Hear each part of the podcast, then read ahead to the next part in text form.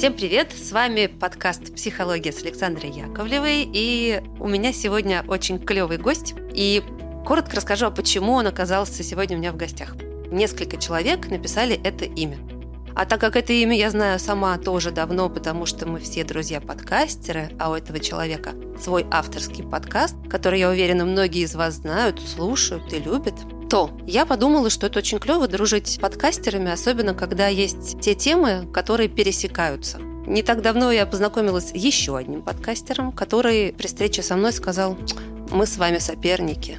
И вот это слово меня ужасно зацепило. Мне почему-то не казалось никогда, что подкастеры, которые делают похожую или схожую тематику, являются соперниками, потому что мне кажется, что каждый, кто делает что-то хорошее для других, и это востребовано, но это дружба, это партнерство, но уж никак не соперничество. Но мы же не западаемся там за места какие-то там где-то в топах. Мы делаем что-то классное для вас, для наших друзей и для наших слушателей. Поэтому сегодня у меня в гостях Егор Егоров, психолог, автор подкаста и ведущий «Чай с психологом», и специалист по страхам и фобиям. Еще недавно у него вышла книга тоже на эту тему. В общем, мы сегодня будем говорить о фобиях и страхах.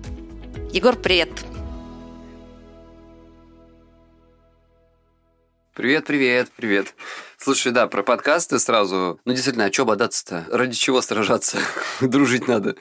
Мне кажется, что в целом ну так уж по чесноку, не так много в России известных подкастов про психологию. Буквально можно, я думаю, по пальцам одной руки пересчитать. И мы говорим на какие-то такие, стараемся, по крайней мере, говорить на какие-то такие важные темы, что если бы у нас побольше появилось в кавычках вот этих самых конкурентов, мы только рады были бы чтобы вот это все светлое в массы неслось. Согласна. Так что если кто-то еще не слушал подкаст Егора, я его очень всем рекомендую. Спасибо большое.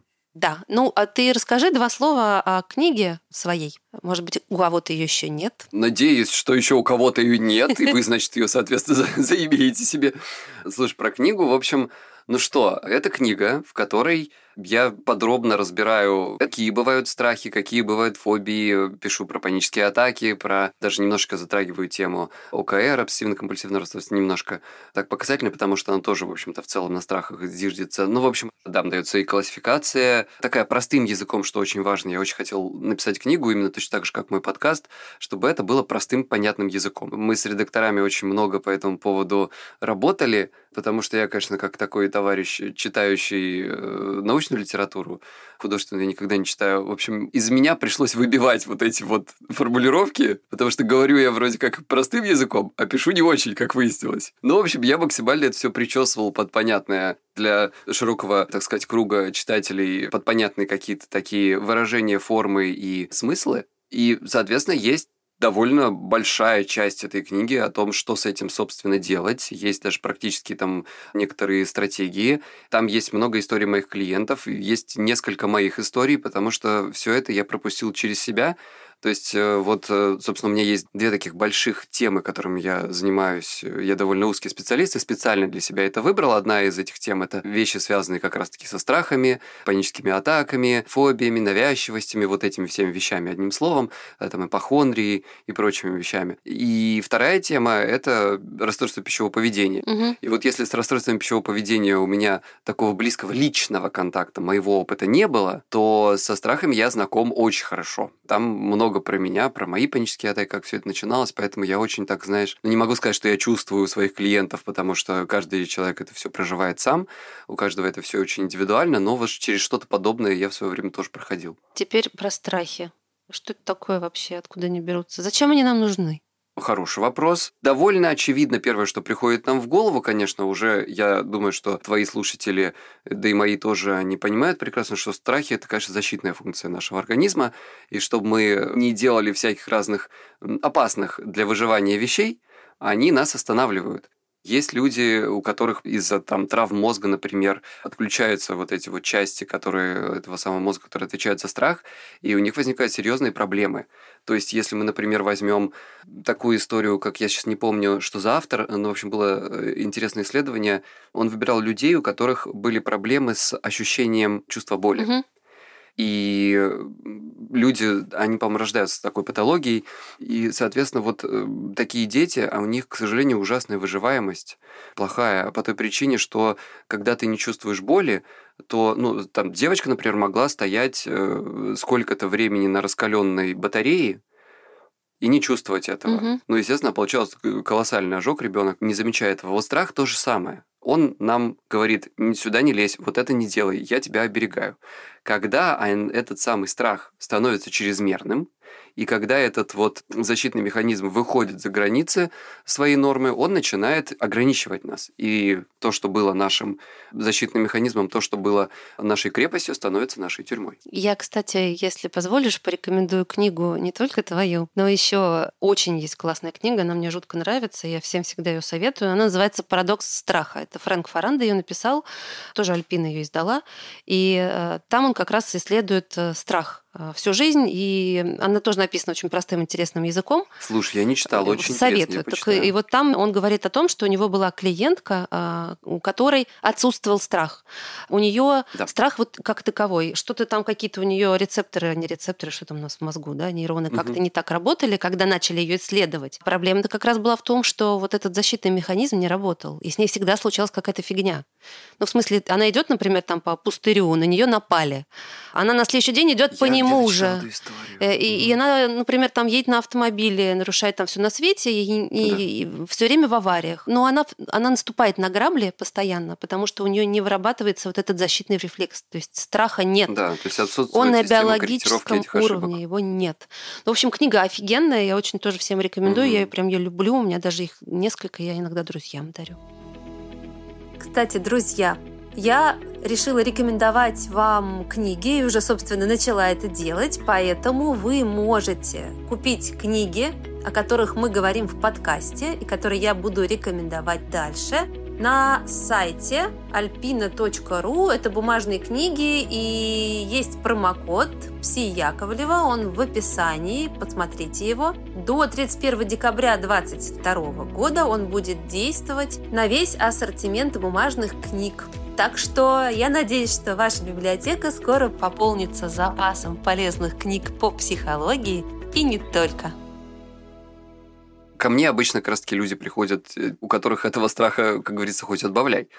Но опять же, на нем базируются уже другие разного рода проблемы и там, по классификациям мы даже можем сказать расстройства – это фобии, это навязчивости или ОКР, например, навязчивые мысли бывают, бывают навязчивые действия.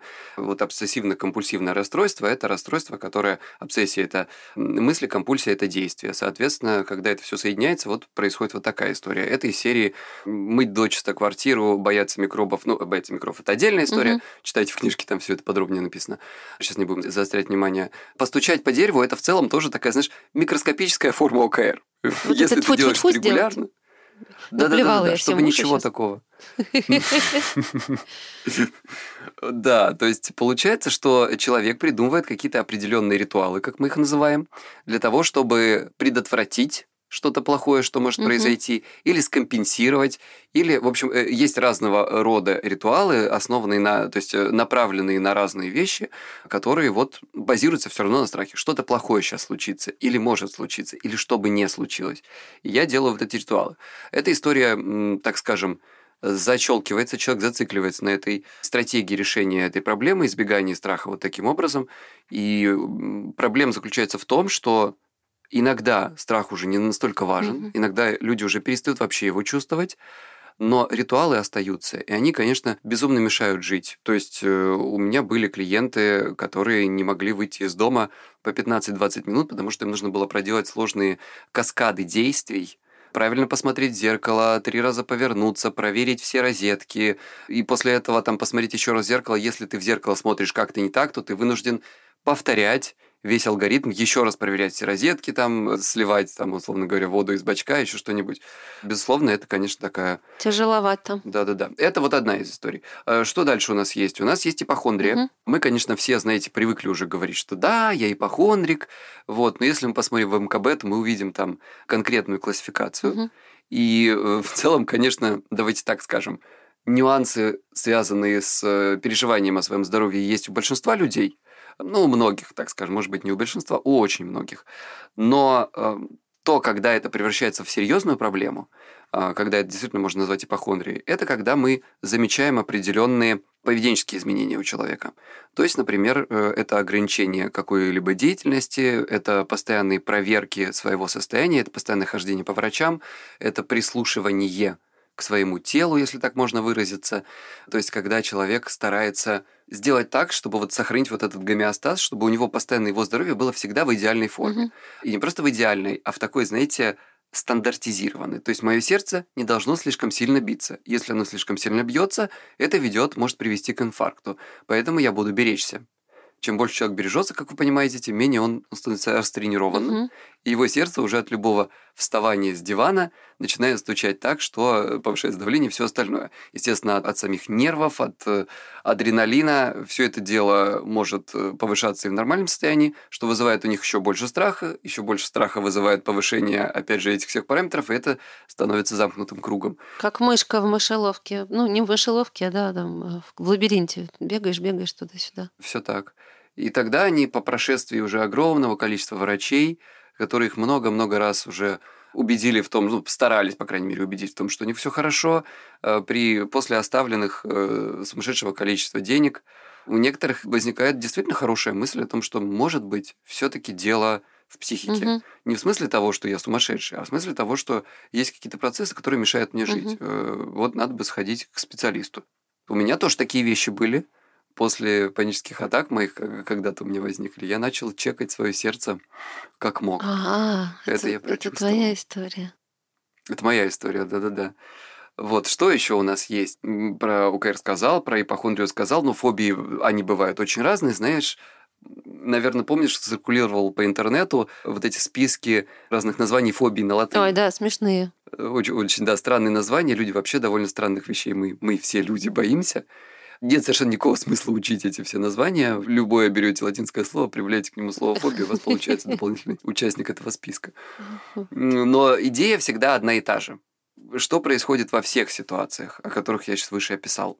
В моем методе, он называется краткосрочная стратегическая терапия, есть это довольно специфический метод, э, не очень распространен в России, э, хорошо распространен за рубежом и, в общем-то, с хорошей доказательной базой. У нас есть определенные стратегии решения проблем. Угу. И есть даже алгоритмы, протоколы под разные расстройства и разные проблемы. Они, э, с одной стороны, стандартизированы, что очень хорошо. В этом плане мы, ну, насколько можем, чуть-чуть больше приближаемся к медицине. Но в любом случае есть разные стратегии и разные части этих протоколов, которые подбираются под конкретного человека. Угу. То есть мы изучаем проблему, каким образом она функционирует сейчас. Нас не очень интересует прошлое человека. Совершенно все равно, как он попал в яму. Нам совершенно не важно, э, комфортно ему в этой яме, капает ли на него водичка или, не знаю, едят ли его насекомые. Нам хочется побыстрее ему принести лестницу. Угу. Поэтому мы не изучаем его прошлое и причины нахождения в яме. А вот механизмы этого расстройства и способы выбраться из этого мы изучаем пристально, и мы делаем так, чтобы механизмы, которые поддерживают это расстройство, мы их, в общем, одним словом, ломаем и перестраиваем. Угу. Таким образом помогаем в довольно быстрая, краткосрочная очень терапия. Помогаем человеку быстренько вот избавиться, насколько это возможно, но в большинстве случаев это возможно, от этой проблемы. И когда мы говорим, почему я об этом заговорил, когда мы говорим про страхи, то э, очень часто самое главное, что мы видим, это избегание. Это абсолютно нормальная реакция. Вот подумай сама. Э, например, ты боишься собак, предположим. И вот ты ходишь домой по соседней улице, и у тебя там злая собака, которая на тебя постоянно набрасывается.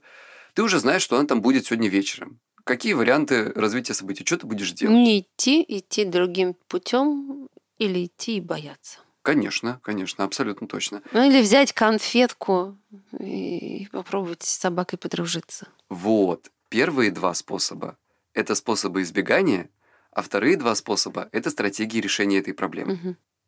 Ну, если так очень грубо говорить, конечно, мы не задаем своим клиентам брать конфетку и идти к собаке, потому что далеко не все до этого способны. Но в целом, да, это вот э, как бы поведение, так сказать, здорового человека, поведение курильщика. Абсолютно нормально, и это практически в 100% случаях, когда люди, которые к нам уже пришли, это те люди, которые, к сожалению, не смогли сделать что-то, у них не получилось преодолеть вот этот вот базовый страх, или они попали в ловушку вот этих избеганий. Соответственно, э, если с фобией собак здесь ну довольно понятно все, то, например, вот то, о чем я говорил с панической атакой, например, или с ситуациями, связанными с, со здоровьем, человек попадает в такую тяжелейшую, он испытывает такую тяжелейшую реакцию угу. вот в момент самой панической атаки, что, ну, как бы врагу не пожелаешь, конечно, и, наверное, это может понять только тот, у кого это когда-то было. Часто людям кажется, что они прямо сейчас умрут. Вот они как бы уже в процессе. Либо сойдут с ума. Там есть два вида э, развития событий. Кому-то кажется, что они умирают, а кому-то кажется, что они могут сойти с ума и, или натворить разных антисоциальных и прочих действий. Не знаю, там, раздеться и бегать, дать в лицо проходящему мимо человеку или броситься под поезд метро. Особенность заключается в том, что это только страх. Так не бывает. Так. Но сам по себе страх порождает огромное количество реакций и вот этих самых предпринятых попыток решения, как мы их называем. То есть это стратегии, которые человек выбирает для того, чтобы с этим страхом что-то как-то сделать, чтобы он ушел побыстрее. Первая стратегия – это избегание. Угу. Я больше не пойду в метро. А, я больше не пойду в магазин. Я больше не пойду на улицу вообще. И вот я больше не пойду на улицу вообще. У меня регулярно и сейчас есть клиенты, которые много лет не выходили вообще на улицу. Угу. Это то, о чем я в самом начале сказал, когда твой страх, когда твоя защита превращается в тюрьму. Угу. Мы попадаем в ловушки вот этих э, избеганий, этих стратегий, как я уже сказал про ипохондрию, например, когда мы начинаем все больше чекать себя, что происходит, что не так. Мы стараемся беречься, а значит избежать лишней нагрузки, избегать страха, что мой организм что-то делает не так. И это только усугубляет проблему. Хитро как. Очень все хитро устроено у нас с вами в головах. Наша психика, конечно, инструмент офигенно сложный. Мне интересно про панические атаки. Знаешь, у меня это было два раза в жизни. Вот. И я точно знаю, что а, это у меня было. Знаешь, это было недавно. Это было в марте, вот так. Это было в марте, и случилось со мной это дважды.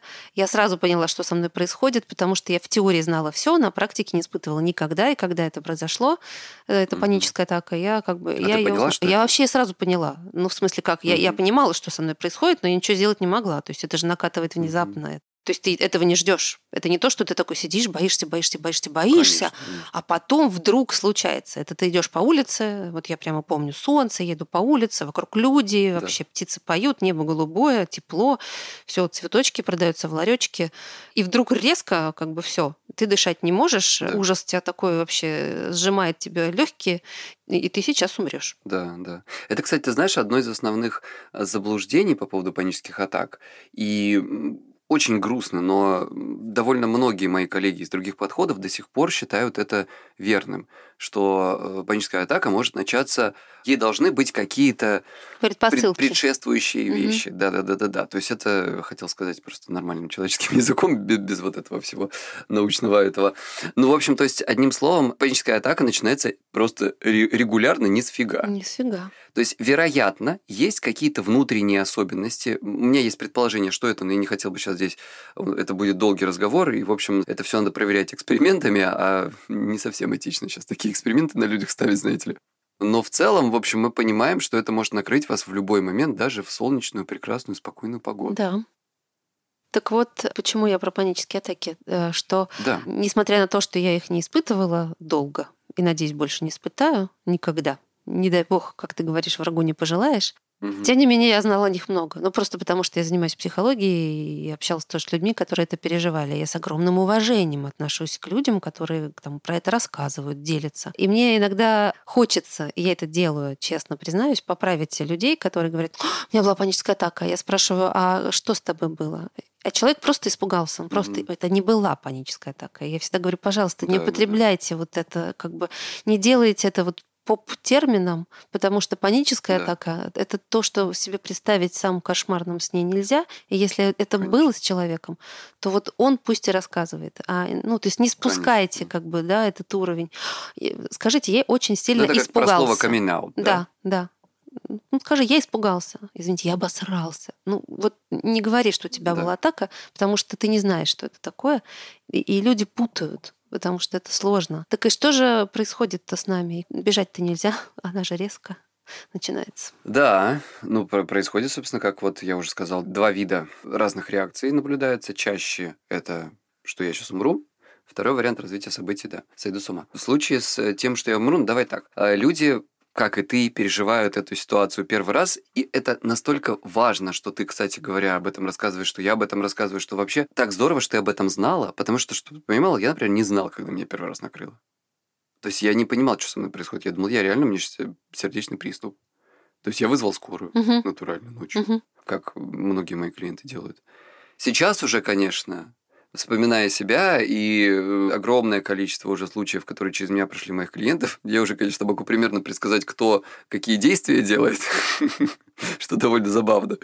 Но, тем не менее, э, вот эта паническая атака в дальнейшем, она может у тебя остаться как есть никогда, тебя не больше не потревожить, она может э, превратиться, и что часто бывает, в эту самую ипохондрию, как, например, в моем случае. Потому что моя паническая атака, как я сейчас понимаю, ну, один из основных триггеров заключался в том, что у меня была аритмия, Так. и она началась тогда внезапно, сердечная аритмия. Э, Как потом выяснилось, что это не опасно для жизни, но когда ты чувствуешь, что твое сердце очень подозрительно замирает и просто перестает биться, Ну да. и вот в эту секунду, на которую оно замирает, тебе кажется, ну все, сейчас, походу, я упаду, и как бы, ну, все. А потом оно делает сильный такой рывок, от чего еще страшнее становится. И как бы заводится снова. Адреналин просто у тебя из ушей лезет, и вот после этого начинается эта вся реакция. Соответственно, естественно, я, как большинство людей, пошел проверять свое сердце. Так. И вот сколько я его не проверял, под нагрузками, там, без нагрузок, значит, э, мне вешали вот датчик Холтера, который у тебя сутки пишет вот всю твою там кардиограмму, меряет тебе давление, все остальное. И, э, естественно, выяснилось, что да, ну, в целом, да, есть аритмия, это совершенно не страшная история, как бы, э, к тому же мне сказали, что у вас это там несколько экстрасистолов вообще в день, вот, а мы даем таблетки после скольки-то там сотен, как бы даже не в час, но здесь Добрые люди могут какие. меня потратить. Да, но, понимаешь, мне это сказали, представляешь, ну вот эту вот раздраженную, испещренную страхом, так сказать, мою душеньку, мне говорят, да, ну да, у вас есть экстрасистолы, значит, и я вот, знаешь, как в кино, все остальное в пелене уже, а врач мне говорит где-то там через стеклянную стенку, но это не опасно, там Да-да, все вы нормально. будете жить. Даже не требует корректировки. А я сижу и думаю, капец, все, у меня больное сердце. Ну все, врач подтвердил, да, больное сердце. Все понятно. Да, да, да. 20 лет, чувак. Спасибо. Да, спасибо. Спасибо, доктор. Жизнь окончена. Спасибо, и да, да, да, да, да. Ну да. ну и, соответственно, вот после этого начинается уже веселая история с тем, кто что, кто что делает. Здесь в данном случае паническая атака. В моем случае была первым случаем. Она не была триггером, она была первым случаем таким, ну, как бы тем моментом, с которого все началось. Бывают просто панические атаки без ничего последствием которых бывают, например, не как в моем случае опаска за свое здоровье, а, например, самоизоляция. То есть у меня была клиентка, которая... Ей очень повезло, что ее панические атаки начались тогда, когда началась пандемия. Почему повезло? Потому что она начала работать удаленно. А, Панические атаки начинались у нее до выхода перед метро. Потом были в метро. И потом, значит, в обратном порядке, когда она ехала домой. Это невероятно изнывающий, мягко говоря. изнуряюще. Изнуряющий, пардон, да, это невероятно изнуряющий процесс, и, соответственно, жить так очень тяжело. И вот она, конечно, а, перестала выходить из дома, благо помогла пандемия, которая вот ей позволила работать удаленно. В ее случае, кстати говоря, очень быстренько так, это значит, за 4 сессии с ней раз... Ну, как бы на вторую она уже поехала на свадьбу в другой город. Ох, как. Шустро. Ну, это она прям молодец-герой. Так это хорошо поработала. В целом, практически с первого раза начала выходить. Но это такие, знаете, ситуации, когда вот мы видим, как человек делает эти самые предпринятые попытки решения, попытку избегания столкновения с этой панической атакой, и запирает сам себя дома, потому что дома ему становится комфортно. Самая страшная история в этом всем, что сначала вам комфортно дома, потом вам комфортно уже только в своей комнате, а когда вы выходите на кухню, уже даже там вас может накрыть, а потом вам становится комфортно только в кровати, под одеялом, а потом уже нигде. Угу. Поэтому нет никакого другого способа, к сожалению. Мы очень помогаем разными методами, разными стратегиями и стратегемами человеку для того, чтобы он выходил на улицу. Но, к сожалению, нет никакого другого способа, вот, кроме как выходить. По чуть-чуть, потихоньку, хотя бы на секундочку. Есть способы помочь это сделать, есть способы облегчить это сделать, но основная стратегия такая – и она работает со всеми страхами. Нужно со своим страхом встречаться лицом к лицу. Ну, мы Гарри Поттера сразу вспоминаем. Помнишь, там из шкафа э, должен был выпрыгивать страх. Да. И надо было представить его э, там, условно в, смешном обличии. Вот на Гарри Поттера угу. вылетел Дементор, и он не смог этого сделать, так перепугался. Я хотела что сказать-то? Со страхом лицом к лицу звучит э, очень героически, но проживается это панически. Да, поэтому мы придумали разные всякие стратегии облегчения этого. Там виртуализации, например, чтобы вы это делали в голове, а не в реальности. То есть, если ты жутко боишься собаку, и действительно ты видишь агрессивную собаку, но это довольно логично не идти в ее сторону. Угу. И здесь мы можем сказать, что вроде как бы этот страх имеет защитную функцию, он оправдан, и, соответственно, он не патологичен. Угу. Но в случае, когда вы видите уже любую собаку и обходите за э, несколько улиц все это дело, как бы начинают возникать вопросики, тогда надо что-то делать. Есть классический метод постепенного приближения, экспозиционная, так сказать, терапия, когда вы понемногу стараетесь подходить к этому животному. Угу. Вы подошли, если вот вы поняли, что мы немножко так ее изменили этот метод, еще мы просим человека не просто постараться подойти и погладить, что для многих может быть шоком, мы просим прислушаться к своим чувствам угу. и подойти настолько, насколько вы сможете, а потом развернуться и уйти. И прийти на следующий день. Довольно нередкие случаи, когда люди приходят и говорят, вы знаете, я думал, или я думала, что я к собаке, не знаю, за 10 метров остановлюсь и больше ближе не подойду. В общем, вчера я ее погладила. Или погладила. Искусство маленьких шагов. Да-да-да-да-да. Здесь особенность заключается в том, что когда вы не сфокусированы на том, что я обязан сейчас это сделать, нет никакого варианта, я должен себя победить, вот сейчас вылетит дементор, я должен устоять. Это совсем другая настройка, нежели вы исследуете себя. Угу. Насколько я смогу это сделать? Вот где тот период, где тот момент, когда мне еще дискомфортно, или когда я уже испытываю жуткий страх, непреодолимый, будь здоров. То есть, соответственно, и многие люди понимают, что когда на них перестают давить, даже терапевты, например, угу. они понимают, что они могут сделать больше. Вот, соответственно, да, действительно, как ты правильно сказала, еще одна стратегия важная – это есть слона по кускам. То есть вы разбиваете это все на маленькие шажки. Сегодня я подойду на метр, завтра я подойду еще на метр, послезавтра я подойду и постою рядом с собакой, потом я до нее дотронусь и так далее. А потом она будет Сегодня жить я... у меня в доме и, и, и вообще будет всем счастье. Ну, это я уже фантазирую. О, да. Ты, кстати, знаешь, вот с, с этой историей интересная штука про мою жизнь. В детстве я очень любил собак. Вот прям вот всю жизнь я как малыш Карлсон хотел себе собаку. Угу. Вот этот вот малыш я был. И мне всегда ее не покупали. Мне покупали там попугайчиков, каких-то морских свинок, кого хочешь, только не собаку, потому что не будешь не гулять. И вот я мечтал, мечтал, мечтал, а потом в определенный момент то ли я испугался, что-то там на меня какая-то собака э, очень агрессивно налаяла. В общем, какой- какой-то был, я уже даже не помню этой ситуации, я начал их побаиваться. И мне начали сниться сны, в которых эти собаки постоянно меня кусают, что-то, знаешь, там срывают с меня одежду, грызут ноги до крови, вот это все кошмары. Потом через время эти сны начали трансформироваться. Мгм. И я начал драться с этими собаками и вступать с ними. Ну, тоже это все было кроваво, знаешь, там что-то, значит, биться с ними в этих самых снах. Это все закончилось ничем. Не то, чтобы я там побеждал или не побеждал, вот просто видишь какие-то проворачивающиеся картинки эти- этих битв. А, а потом сны просто в один момент взяли и закончились. Короче, у меня два английских стаффордширских бультерьера, Да, чтобы ты понимала. я понимаю. Я на тебя подписана в соцсети, Ой, да, ты что? называть. Э, Очень приятно. которую нельзя. Который, да, да, да. да. Нельзя, Ну вот, соответственно, в данном случае, мне кажется, что моя голова, как и голова многих людей, она автоматически, знаешь, прорабатывает эти страхи, угу. возможно, даже ночью. Это мое предположение. Здесь нет Тебе с твоей головой, кстати, я... повезло, потому что если бы так можно было прорабатывать страхи, многие бы люди не ходили к психологам и не можно. искали бы. Можно забегая вперед, можно. Расскажи. В книжке я это подробнее описал. Я вообще регулярно это описываю. По сути дела, есть один классный способ, который используется, ну так сказать, с древних времен. Так. Э, мы не то чтобы его изобрели. Это в целом то же самое. Когда вы в виртуальной, так сказать, среде, в своей фантазии, угу. называется фантазия страха, вы проживаете самые страшные моменты. Угу которые вам предстоят. И э, у меня есть парочку исторических зарисовок, так сказать, где этот метод был использован. Он был использован в Древней Греции, э, вероятно, еще много-много раз после этого в Японии, когда самураев учили их старшие наставники, вот этих молодых юных самураев, они им говорили, представляй постоянно, как тебя убивают на поле боя, как тебя хоронят. Угу. Проходи через это все в своих фантазиях, постоянно об этом думай и медитируй.